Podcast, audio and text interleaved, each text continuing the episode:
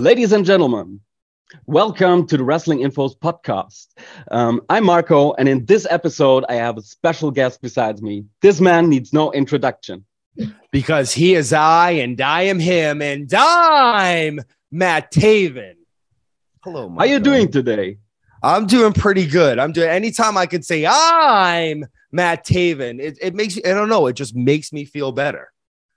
I, I can relate to that, so I love it, um, and um, I will of course use it as my um, clock in the morning from nowadays.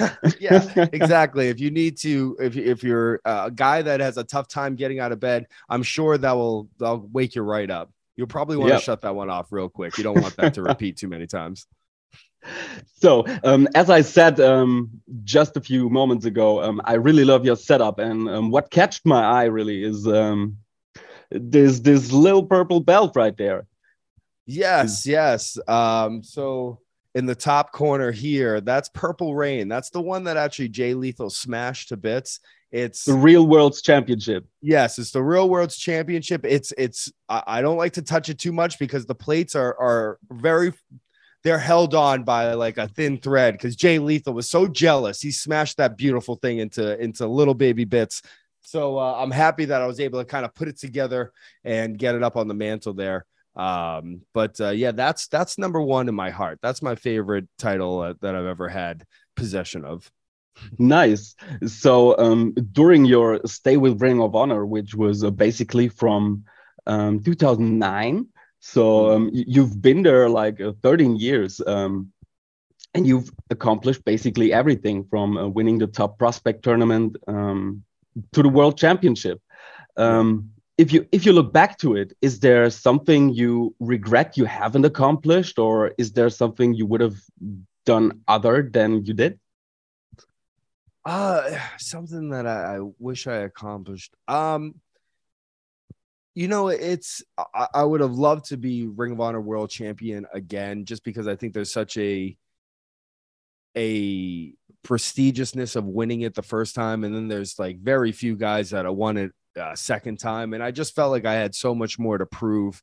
Uh, as champion, when when I won the title, it was at a crazy time for the company. So uh, I I would have loved to to had another shot at it and kind of really kind of cement my legacy as uh, as Ring of Honor World Champion. But um, it, you know, I, I really don't look back with with much regret. I guess if I was nitpicking, I would say that, but I was able to do so much of my time there. You know, 2009, I had my first dark match, and I really was just kind of working underneath, hoping to to get a spot here or there whenever there, I, I could get an opportunity until about 2012.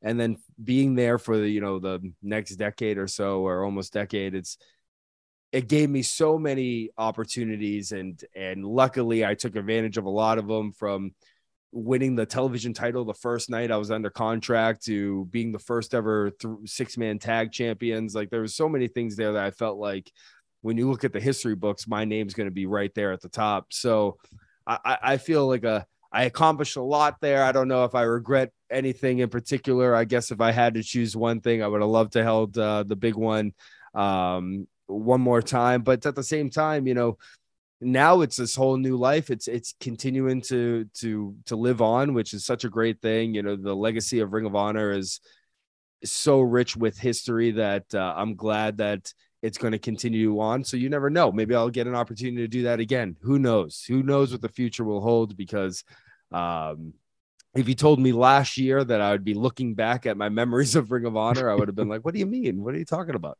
So uh, it's it's a crazy wrestling world, uh, but uh, I definitely look back at all my my memories of, of Ring of Honor very fondly.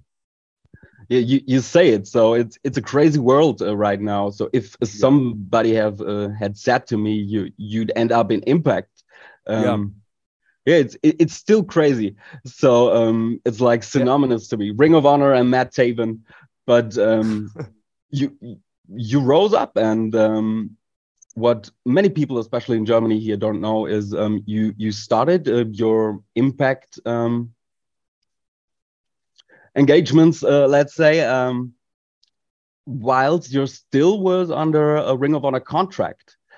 Um Yeah, I mean it's, it's just so many crazy things. If you told me last year when we were Ring of Honor Tag Champions that I would be Impact Tag Champions a year later, yeah, right, I wouldn't believed you. But uh, you know, there was when when Impact uh, when Impact reached out to us after the Ring of Honor announcement, there was a, a kind of a hectic contract situation with a lot of the Ring of Honor guys just because they were expiring at different times. But uh, you know, just like Ring of Honor, I can never say a bad word about because they always looked out for us, especially during the pandemic. Sinclair Broadcasting did great, great by all of us, all the guys and the girls. They always looked out for during all um, the whole pandemic, and even after things started getting announced, they they were looking out for for us. So they wanted to make sure that if there was any opportunities that were coming up, that we weren't um, going to have to you know pass on them because of our contractual obligations. So they were they were able to kind of work things out and um, let let the kind of the door open for for some of us to show up at impact you know. It, it was it was really great of them. And, and honestly it was kind of happened all so quickly because before a couple of days before we showed up in dallas um, I, I, wasn't going to be part of the show. And then all of a sudden, you know, a couple phone calls get made, and here I am running out uh, at Hard to Kill. So it, it, was really a wild situation, but Ring of Honor was really good to us and, and making sure that we were looked out for and uh, helping us kind of move on to the next chapter of our careers. And with this uh, new chapter, did you see it as um, kind of a chance to reinvent yourself? Because um, I think you you don't get enough credit for this, but um, you're, you're like one of my uh, three top guys to to make a different different uh, or several transitions uh, to to adapt their characters and and, yeah. and make it um, yeah credible. And I appreciate that, and it's something that I always kind of think about. I always like looking at my my attire, and you can kind of pick out what part of my career I'm in because I, I try to like the people that I've looked up to in the past, you know, evolve with the times and evolve into all these new chapters that have happened over my career and kind of not only show by my attire, but like my mannerisms show not just it's not a thing just for myself, but it shows all the crowd that hey, this is a different Matt Taven than than you've seen before. But going into impact i think that we had something to prove especially mike and i of of you know we're not just ring of honor guys. We can succeed anywhere. You know we we, we held the new japan titles in the past and we had regained the ring of honor titles at a time where i felt like we were just kind of really hitting our stride and coming back together and we're better than ever. And we really felt like as soon as we get an opportunity here we're going to show that we're one of the top tag teams. And uh I, I think that there's a very small list. Actually, I know it's just us and the Briscoes uh, list of people that have won New Japan, Ring of Honor, and Impact Tag titles, yeah. and that's something I'm really proud of. It's something that I, I say to myself, like, not that my career is based upon you know what what titles I won or what, but it's nice to see that everywhere I've showed up, I, have succeeded in one facet or another. I've made an impact per se in one facet or another. And um, I look back at the last nine months of of Honor No More since we walked into Impact, and I think, what what's another group that has been this impactful and has been the the top story going through all these different months. Uh, so I'm really proud of of what has happened ever since we we ended up leaving Ring of Honor and joining Impact Wrestling. Yeah, we, we as fans too. So um, first it, it was kind of um, an oddball couple to me, like um, especially seeing seeing um, Vincent and you uh, team up yes. again. Yes. Um, but um, through your history and um, also the matches, um, you had a great um, rivalry against the Bullet Club um, for example. Um, you made it really believable, and um, I can imagine it. It gives like a feeling of of homecoming if, if you come to this roster um, or in this locker room, like with, with, all those guys you've known for years. Um, what what what was it? How can I imagine stepping you the first time in an Impact locker room? Well, well, we were lucky because a lot of the people in the Impact locker room we've seen from you know our travels before, whether they came through Ring of Honor or people that you know I've met in uh, New Japan or even in Mexico. Uh, so there was a lot of familiar faces, but to me, there were so many unsure uh, things up in the air when the Ring of Honor stuff started happening and and all the rumors about what was the future of the company was happening.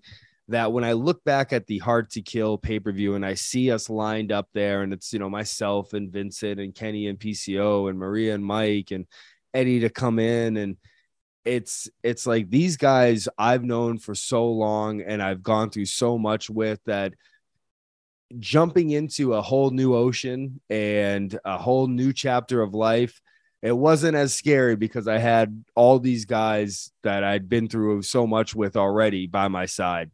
And it was really kind of like a, a group mentality of like this, you know, wrestling's full of up and ups and downs and maybe ring of honor we're we're kind of on a little bit of a down but let's let's pick each other right back up and let's take this place over.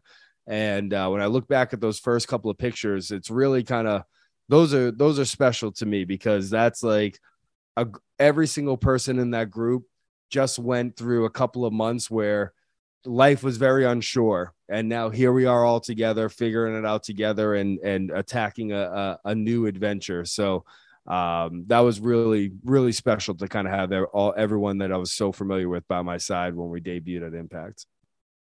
Great and um, if you if you look back um, to the to the matches you've had by now in impact um, could you pick out one you'd say it's the most special to you um, you know, there was a there's a couple of matches where uh, myself and Eddie Edwards and Mike Bennett um we're in some six man uh matches. I mean clearly the probably the the most special one is the winning the the impact tag titles but yeah. for me personally uh eddie edwards has helped myself and vincent and mike so much when we were all coming coming up on the independent scene uh because we're all from the same area. We're all from the new england area and he was a guy that we all looked up to and we were in ring of honor together with him and he looked out for us and now he's looking out for us in impact.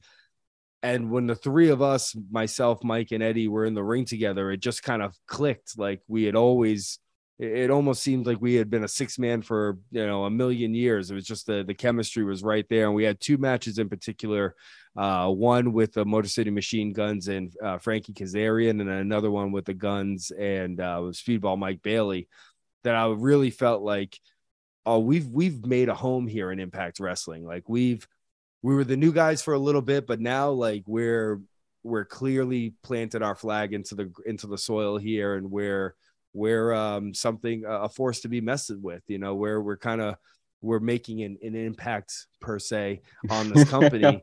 And uh, it's it's clearly something that's that's clicking and that's working. Um, so i think those six man matches in particular is matches that i personally i'm like those were our that's when we really had our coming out party at at impact wrestling. But uh, also it made me feel like okay i, I kind of have a new home here at impact wrestling I love it. You just um, run over my notice sheet. it, it's awesome. So, um, and those matches you've mentioned, um, I can really to to all of our viewers and um, listeners, I can recommend to to watch them on Impact Plus or um, yes. on YouTube because um, I, I find myself often go back to to relive memories and history, especially on Impact or TNA as it was called by them. Definitely I mean, they got 20 years of it and some unbelievable stuff in there. Every time I'm I'm checking out the the social media or the impact insiders, um, I'm like, oh, I forgot that this happened. And you know, it's like, yeah, oh, right. I haven't seen this match in so long. There's so much good stuff on there, and it's it's got an incredible history that I think doesn't probably get enough credit for how it's really changed the wrestling world. Yeah, totally, totally. Um, speaking Honor No More, um, who came up with the name? Uh, the name I think was something that might have been presented to us and uh, just kind of agreed upon as a group. I think it's it's not necessarily something that we're like, oh, no more honor, but it's just you know, it's a it's a it's a group of of people that came from a spot that now find a a common goal in in trying to um, survive survive and impact wrestling. You know, we we all came from ROH and we're looking to kind of not leave that in the past because that'll always be part of us, but to to show that we can have a new um, chapter of our careers that has nothing to do with ROH. So we're leaving it in the past and we're on to new uh, places. So it's like kind of just honor no more. Like you, you think you knew us from from Ring of Honor, but this is a whole n- new group of guys and girls that have something to prove and have a huge chip on their shoulder. And you know, we're coming off a situation where we we might have wanted it to work out differently, and we're going to take out a lot of that frustration on Impact Wrestling. Yeah, but what stayed the same is the OGK was successful. As, as yes. you've mentioned, um, you've yeah. you've collected the tag team championships with Mike all around the world. Um, what's next for the OGK? Can we expect you sometimes to pop up in Germany? I mean, we would love to. We would love to. You know, we we're always looking for the next challenge. Um, I've actually never wrestled in Germany. It's one of those places that's on the list I need to get to. So I, I would love to do something like that. Uh, and and we really want to make these world titles. We want to show up anywhere they'll have us and put these titles on the line. We don't we don't really care where it is. I mean, clearly we've succeeded everywhere we've gone, so we're not really scared of showing up here or there and saying, "All right, you want to try to take these titles off us? Well, then test yourself." Um, you know, we're currently also doing some NWA stuff. We would love to pick up those tag titles. And I don't know if any team has held NWA, New Japan, Ring of Honor, and Impact tag. That we could be the first team to ever do that. So maybe that's yeah, right. a goal of ours. Uh, but we're we're just looking to go anywhere they'll have us and to prove that um, we really truly believe we're one of the best tag teams in the world and we work every day to make that not just something that we say you know not just something that it's like oh this is a cliche thing. Like no i i take great pride in saying like we can hang with literally anyone and uh, i put our matches up against any other top team and uh, we would love to show up any at any place that thinks they have one of the best teams in the world and show why we think we're better. And the next test for you which is up is um, obviously the the biggest event of the year. Um, what, what what's yeah. the feeling to to going in as the champion with uh, this uh, little shiny? Um, it's yeah, I, I can't look at it. I have here. very bad eyes and I'm uh, light sensitive, so I have to. I know the glare off it is is kind of yeah. It's, it's glowing right now, but um, it for for us. I mean, we wanted an opportunity at the tag team titles since day one of getting into Impact, just because we knew that we would end up with them all over our shoulders. But uh, it kind of is all perfect timing because going into now Bound for Glory, the one of the biggest shows of the year, going back up north to where where we all really kind of broke in on the independent scene up in in New York, um, and going in as the tag team champions, it's you really couldn't ask for a better situation because we plan on keeping these titles and holding up Eddie Edwards on our shoulders like we did when he won the number one contendership, except this time he's going to have the world title. And Honor No More said that we were coming into Impact Wrestling from day one to take over. We've been a menace. Scott D'Amore has done everything he possibly could to try to slow our momentum. And we told him, like, don't be a Melvin. You know what's going to happen eventually. And here we are. It's about to happen. You know, eh, Kenny King, he needs another shot at that X Division title because he was screwed out of it. But I, I, feel like Bound for Glory, you're not just going to see Honor No More with the tag team championships. You're going to see Eddie Edwards with the world title. And that's the way that that pay per view needs to end. I mean, give me a better going home shot than all of us standing in the ring staring at, at a crowd that that we grew up in front of and having the most important titles in impact wrestling that's the way the story needs to end yeah right would be another full circle um, Definitely. I, I, get the message. Uh, Honor No More is taking over. Um, so you've you've mentioned Scotty D'Amore, and he's um, often credited as the mastermind of the the upcoming uh, second spring, uh, so to say, of Impact. Um. How is it to work with him? I mean, it's it's been difficult. it's been difficult because we came in here and clearly uh, he made us earn our our stripes but I think we we're forcing his hand, and he's a guy that's been around wrestling long enough to know how talented we are because considering we're doing it right in front of him. You know, if, if he denies us at this point, it's just that's on him. But he's not stupid enough to not see what's in front of him, to not see how money Honor No More is, to not see that every time that Matt Taven and Vincent and PCO and and every time this crew goes out to the ring, no matter what incarnation it is of it, no matter what, you know, it's these two guys, it's it's Mike and Maria, it's no matter what, that's when the crowd is is reacting the loudest, and that's when they're uh they're at their most uh attent attentive is uh when Honor No More is is coming down to the ring, and that's because we are all legit stars and he knows that and maybe it took him a while to realize that um realize what he's got but now that we're not you know we we won the right to be an impact wrestling months ago and now that we're here and I mean, what is he going to do now? Fire me? I got his title. What is he going to do? Come to my house and get it? What he come come to my house, Scott? Uh, but now that he he sees that he's he's kind of trapped. He has to do, you know, what we want to because we've proven how good we are in the last nine months here being in being in Impact Wrestling. So, Scott, if you really are a genius, like like I've heard, then um, I, I, I think you better start being a little bit nicer to Honor No More. I, I think that's that's a good summit. So um, I really thank you for your time, and uh, we are ready for the takeover. Um, yes we're looking um, for the biggest show of the year. Have a great evening. Ladies Thank and gentlemen, you, Matt Taven. Thank you very much for having me. It's always a pleasure talking to you. And, uh, you know, we need to get over to Germany sooner than later. That's for sure.